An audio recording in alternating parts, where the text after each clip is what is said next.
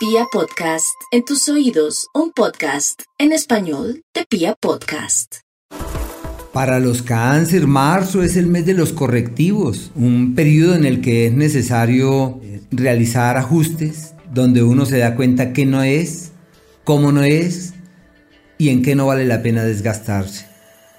Se abren las puertas de los viajes, es posible reforzar los temas espirituales, y definir esos asideros en los que es factible ampararse en aras de que el éxito y la prosperidad sea toda una realidad. La salud de cuidado. Cuatro planetas en el eje de las dolencias y de los malestares físicos deben estar allí muy pendientes con el fin de evitar que las dolencias que surjan se conviertan en malestares mucho más complejos o más delicados. Sobre todo la primer quincena las vías respiratorias, los temas pulmonares y más aún que estamos todavía en tiempos por ahí con algún virus dando vueltas en la esquina.